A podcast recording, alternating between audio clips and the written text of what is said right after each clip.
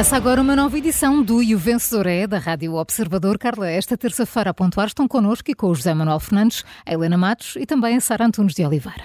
E lá começaram os debates televisivos. Pedro Nuno Santos e Rui Rocha abriram a época. Logo a seguir foi a vez de André Ventura e Inês Souza Real. Sara, é fácil encontrar vencedores esta manhã? Uh, mais ou menos. Uh, acho então. que há alguns, mas deixa-me só fazer-te aqui uma maldade, porque não falámos sobre isto ontem, mas eu então. prometo que vou ser muito rápida. É que eu lembrei-me, quando estávamos mesmo a começar, que tinha uma nota para dar neste vencedor, mas depois apareceram os, os, os debates e mudaram os planos, mas eu acho que o Paulo Ferreira vai gostar muito desta nota. Então. É que este fim de semana uh, aconteceu uma coisa espetacular no Tribunal de Instrução Criminal do Porto, na Operação Pretoriano. A dada altura houve ali um, um problema processual ou uma questão processual que mudou os planos todos. E, houve bem isto, Paulo, o juiz de instrução criminal chamou os jornalistas para lhes explicar exatamente o que é que tinha acontecido. Não interessa agora, tem a ver uhum. com prova que chegou e que obrigava a suspender aquilo, enfim, Mas isso é fantástico, de facto. Chamou os jornalistas para lhes explicar porque é que tinha mandado suspender, o que é que ia acontecer a seguir, para que a informação não fosse uma grande confusão. E o mais incrível é que nesta manobra arriscadíssima de um juiz a falar com jornalistas para lhes explicar as coisas, ninguém ficou ferido, deu tudo certo. Uh, e, portanto, eu queria dar aqui um 18 para o juiz de instrução, instrução, criminal que está a conduzir esta fase do processo da Operação Pretoriano. Por isto, não é o único a fazê-lo, mas é um exemplo num processo mediático. Correu tudo bem e é mais simples e não, quando é assim. E não se quebrou o segredo de justiça. E não, e não, não é incrível? E a é informação saiu de certeza direitinha de toda a Exato. gente, não, não, se puser, não se puseram a especular ou a tentar falar com o advogado da AIB para tentar o que é que se, tentar perceber o que é que se tinha passado. Justamente. Pronto, tudo, tudo normal. Justamente. é incrível, social. é como uma coisa normal, uh, uh, é, é uma notícia espetacular. Pronto, desculpa, Portanto, tudo, Carla. Não, isto está ligado porque aqui ficou tudo esclarecido. Ontem também houve esclarecimentos? Pois, eu ia exatamente por aí. É que eh, queria falar sobre forma e sobre conteúdo. Na, na, análise que nós fazemos aos debates, normalmente nós fazemos esta distinção, dizemos que determinado candidato esteve bem na forma, mas falhou no conteúdo, por exemplo, ou o contrário. Eu queria olhar uh, uh, para o que a forma nos diz sobre o, o, conteúdo, a propósito do debate entre Inês Souza Real e, e, e André Ventura. Eu imagino que a, a postura do líder do Chega com apartes consecutivos, com, com, inúmeras interrupções, uma incapacidade total de respeitar o tempo de resposta do adversário, naquela gritaria que é perfeitamente encenada, não é? Mas que é uma gritaria de café. Não tenha sido isto exatamente uma surpresa para ninguém, não tenho, aliás, a menor dúvida de que vai ser assim em todos os debates.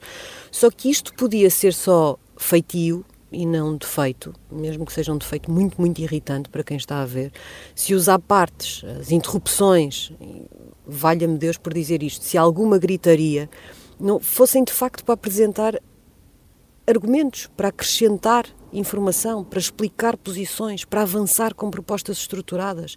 E nada disso aconteceu ontem no debate entre André Ventura e Inês Souza Real, que, aliás, a, a porta-voz do PAN, em duas ou três passagens, conseguiu mesmo deixar André Ventura sem resposta e não se deixou acantonar. E, e aquilo que eu acho é que o que a forma nos diz sobre o conteúdo de André Ventura é que quem grita muito tem muito pouco para dizer. Uh, isto funcionará para uma faixa do eleitorado que está farto de ouvir as mesmas conversas dos, dos candidatos dos outros partidos e muitas vezes com razão. Mas eu proponho que nos próximos debates, vêm muitos, têm muito para onde escolher, tentem fazer o exercício de espremer o que diz André Ventura, ignorar aquela gritaria e ver o que é que lá sobra. É porque a sério, não é grande coisa. E, e, para alguém que lidera um partido que tem a representação parlamentar que o Chega tem e que provavelmente irá aumentar significativamente uh, nestas eleições, devia ser qualquer coisa. E por isso eu, eu hum. tinha aqui um zero, só porque falha o objetivo. Um debate não é isto. É possível debater de forma aguerrida e interessada e interessante uh, sem ser isto que nós vimos ontem. 100 decibéis. Portanto, um zero para André Ventura, um 18 para o juiz de instrução criminal, estão dadas as Isso primeiras mesmo. notas da, da Sara. Uh, João Manuel, visto os dois debates de ontem, o que é que te pareceu? Olha, claro. Olha, eh, Carla, vi, mas costuma ver o segundo. Eh, Preciso-me desligar e ir-me embora. Eh, portanto, não é o tipo de debate que eu, que eu, que eu aprecio. Não consegui ficar com nenhum, nenhuma ideia hum. E, portanto, acho que foi mesmo um debate mau. E, em, compensação, o outro, onde estavam dois políticos que ainda não tinham, que se estreavam em debates deste género, Uh, estavam os dois um bocado nervosos, mas foi um debate que, apesar de tudo, uh, acho que funcionou, funcionou melhor e funcionou dentro da limitação que é, que é meia hora. Uh, a, a, meu ver, esteve bastante melhor. E a culpa neste caso não foi do moderador, foi mesmo dos participantes, não é? eu acho que, por exemplo, o primeiro debate teve um momento em que poderia ter ido por uma por um interrompa aqui, interrompa acolá, fala por cima, que é naquele momento inicial em que o Pedro Nuno Santos uh, vem com, com, com, a história da insídia. Sim. E uh, há, há, quem critique Rui Rocha por não ter respondido. Eu, por acaso, não acho isso. Acho que se ele tivesse começado a responder, podíamos ter ficado num debate de meia hora, muito tempo ali a debater uh, um assunto que eu acho que a maior parte das pessoas estava a ouvir nem sabe bem a que é que ele está a referir o, o Pedro, Nuno, Pedro Nuno Santos. Eu compreendo que ele queira tirar o tema da campanha eleitoral, mas eh, não é, quer dizer, não, não vai ser tema para debate entre líderes, é um tema de bafom, por assim dizer, e que funciona apenas no bafom e é isso que angustia Pedro Nuno Santos. Fora isto, uh, olha, se queres classificações, eu acho que o final de, de Rui Rocha foi tão melhor que o de Pedro Nuno Santos, que aquela entrada mais titubeante ficou esquecida uhum. e as frases e algumas das frases que vão ficar na memória desse debate são quase todas quase todas favoráveis a, Pedro, a, a Rui Rocha. Já do debate entre Inês Sousa Real e André Ventura, apetecia-me dar negativa zero aos dois, Epá, mas apesar de tudo, quer dizer, Suspeito que aquela técnica de André Ventura ainda funciona um bocadinho, portanto, dentro do negativo dos dois, ele fica um bocadinho à frente de, de, de Inês Sousa Real. Queres, queres concretizar? não consigo, não, não consigo ficar com, não consigo ficar com nenhuma ideia de, não ficou debate. nenhuma ideia recordar-me do... recordar-me de uma coisa que sim, tinha ficado e ideia, que sim. as pessoas estejam a discutir, não há nada que não consigo lembrar de nada. E do outro sim, houve algumas coisas que foram, foram engraçadas. Hum. Eh, queres Portanto, concretizar olha, algumas o primeiro debate vou dar, vou dar, em vez de dar vencedores, sim. vou dar notas aos debates. Vou dar sim. um 14 ao primeiro debate e um 3 ao segundo debate. Muito e bem. pronto, já dei a indicação de quem achei que ficou com vantagem, mas acho que assim é Falamos antes dos debates. Sim, fal falamos, eh, falamos uh, concretamente da qualidade, chamemos-lhe assim, dos, dos, debates, do nível de discussão.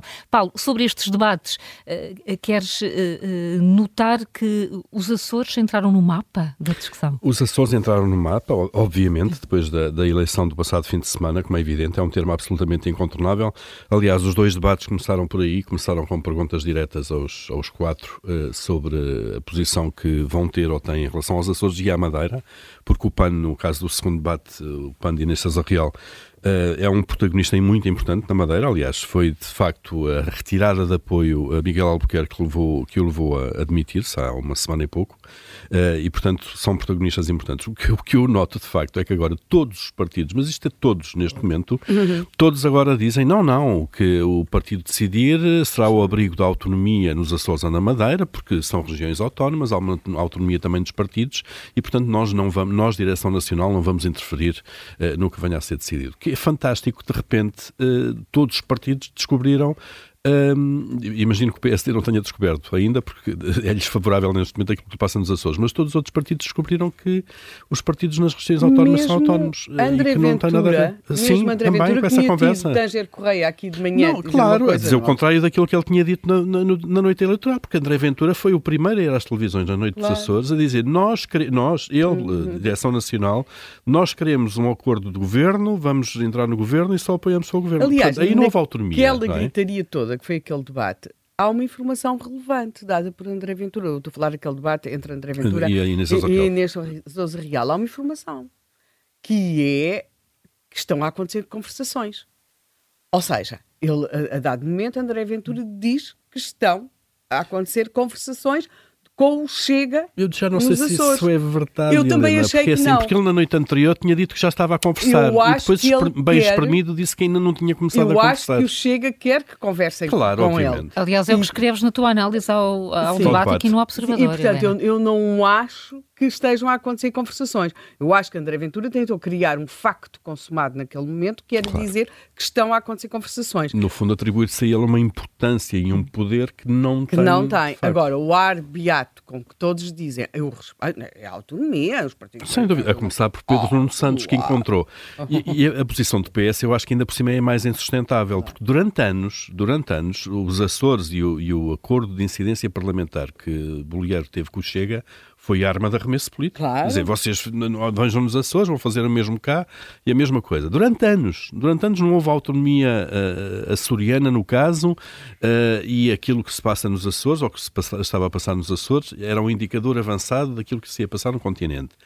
De repente, Pedro Nuno Santos deixou de ter opinião ou de querer falar do que se passa nos Açores, porque ele tem uma decisão para tomar. Basicamente, a linha que o chega, não voto contra o governo bolieiro ou não alinha e viabiliza o governo. Portanto, basicamente agora é o PS, uh, o PS e, alguma, e, e, o resto da esquerda, mas é sobretudo o PS que tem de responder a esta questão. É o PS Qual é a, a relação a, a que tem com o Chega? Montenegrizar. Sem dúvida, Está sem dúvida. A montenegrizar, sendo que agora o Montenegro conseguiu libertar-se de, desse círculo, não é? Sem dúvida, mas, mas é de facto para, para sublinhar esta muleta que agora todos ganharam, quando as coisas são mais incómodas e quando se exigem respostas quando as coisas aquecem de alguma maneira e, e, e sobretudo, exigem-se respostas que podem ser contraditórias com aquilo que os partidos andaram nos últimos anos, ao longo de muitos anos, a dizer. Oh. Todos agora acham que os Açores e a Madeira são muito autónomos e não têm nada a ver com aquilo. Não, eu lamento, mas têm. E é bom que olhem para um lado e olhem para o outro, nomeadamente na Madeira, onde ontem Miguel Albuquerque se demitiu pela segunda vez. Uh, Tinha-se demitido há uma semana. Olha, eu já lhe perdi o conto. Eu, eu não sei se ela vai lá voltar daqui a uma semana outra vez uh, ao Presidente da República para se demitir mais uma vez. Vamos ver se desta vez é sério. Vamos uh, às tuas notas, não, Paulo. É, ele ontem, eu, eu dou, Sim.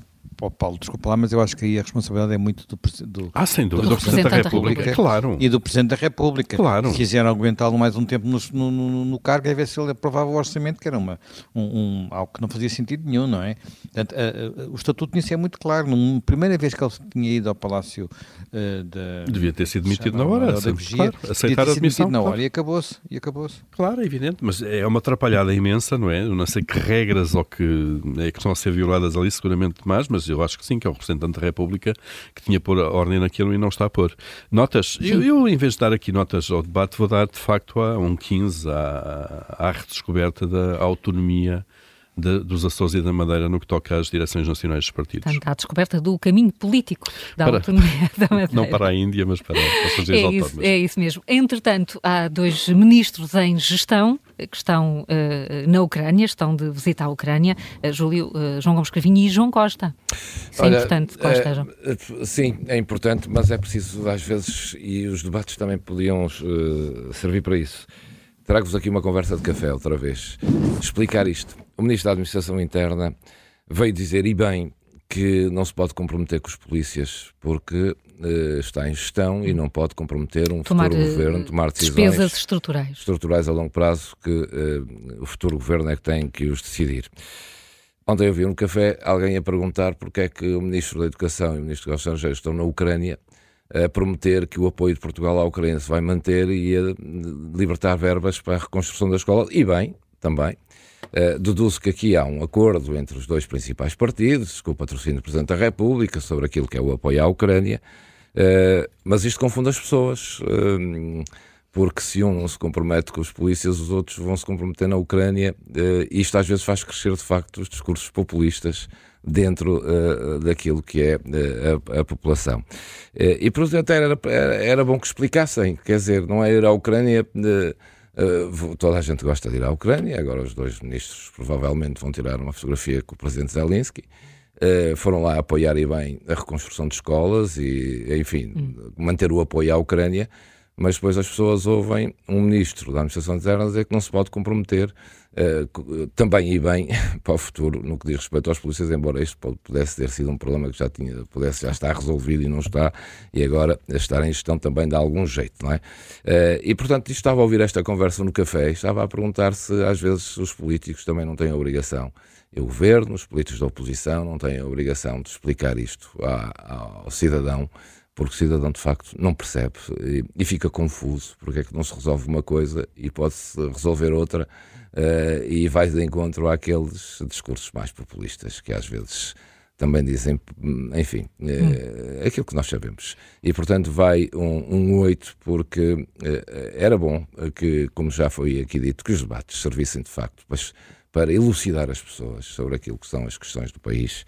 E esta é uma questão que ouvi ontem no café Uh, pronto, eh, às vezes não damos muita importância àquilo hum. que ouvimos no café, mas são essas pessoas que depois vão votar. Convém uh, ir ao café, andar entre as partes pois, públicas claro, e ir, terreno, ir ouvir, estar no terreno, ir ao terreno, é isso mesmo. Helena, e no terreno, e disto fala-se muito pouco, mas ontem ficámos uh, a conhecer os, os números de, de, casos de mutilação genital feminina em Portugal. Sim. E queres trazer isto Quero, agora aqui ao vencedor? Em relação aos debates, queria só dizer uma coisa que é o seguinte Uh, realmente o debate, uh, o, eu estive até a rever outros debates de André Ventura com a Inês Souza Real. Eu acho que é um clássico. Aquilo já se tornou é como nos filmes, aquilo é um número, não é? Uh, eu, eu, não sei qual é a relação pessoal que eles têm, eu não faço a mínima ideia. Não parece que seja má. Não, pareceu-me péssima, de facto. Eu acho que eles não se dá a ideia, e ah. provavelmente estou a ser muito injusto, que eles de facto não se respeitam um ao outro enquanto pessoas. Mas... Muitas vezes, atenção, os políticos estão ali a debater, mas são amigos, ou têm uma não, relação amigos, próxima não, amigos... e respeitam-se. Eu acho que ele, eles não se respeitam. Ou têm uma relação pessoal, aqui não, não parece Pois, haver. uma má relação pessoal. Não, não, não sei se eu, de facto, eh, foi o que me pareceu, porque uhum. aquilo pareceu demasiado genuíno de parte a parte. Ele é um número, não é? É um número de alguma um maneira. Número. Mas também, olhando já agora, Helena, para aquilo que são, é a matriz, o ADN dos dois partidos, eu acho que são os partidos mais opostos que nós podemos ter. Uh, porque repara, uh, o PAN é feminista, claramente, uh, o, o, Chega é um. Enfim, eu por acaso acho que, não, acho que, não, é nada. Mas eu acho que tem um bocado acho, a ver com isso. É Marialva. Acho que é a sensação. Em relação ao ambiente, esquece. Eu acho é? que é a sensação que estão a fazer um boneco. Achas que, que acho, aquilo é, acho que é número? Acho que é um número completo. Acho que estão a fazer um boneco.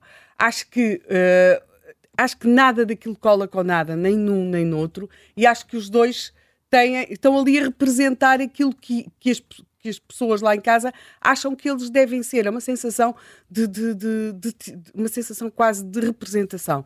Muito sinceramente, e só uma coisa, até porque eu fiz jornalismo de ambiente, o PAN não tem nada a ver com o ambiente. Eu, eu, sim, claro, não, mas, mas isso é uma coisa que os divide. O PAN é um animalista urbano, sim, muito eu... ligado ao animal de companhia, uh, e o Chega está ligado ao mundo rural e acha sim, que... mas também não tem claro, nada a ver sim, com o mundo rural. Claro. Curiosamente, há ali uma referência do André Ventura à, à energia nuclear, também. Uhum. Uh, que, que, pode implicar um posicionamento do partido a favor disso, não é? Certo. Uh, e, e, curiosamente, a Inês Sousa, porque estão tão interessados em, em, fazer o boneco que nem vão àquilo, à essência daquilo que é, claro, em que podem pegar, claro. não é? é? é? importante saber se o Chega é ou não a favor da energia nuclear, não é? Mim, Já agora pelo sim. menos seria. Bem, passando então agora e deixando os debates, até porque eu vou ter debates no contracorrente, uh, só não sei se nos debates ganha quem acaba melhor ou quem começa melhor. Se, acaba, se ganha quem acaba melhor, ganha o Rui Rocha. Se ganha quem começou melhor, ganha o Pedro Nuno Santos. Mas eu acho que, no geral, Rui Rocha, acabou muito melhor, terá ganho. Bem, vamos aqui então para um assunto. A mutilação genital feminina em Portugal está a aumentar. Uh, é claro que não tem nada a ver com os números que se registram noutros países, mas é grave que esteja a aumentar. Ou está seja, a aumentar ou os números oficiais estão a aumentar?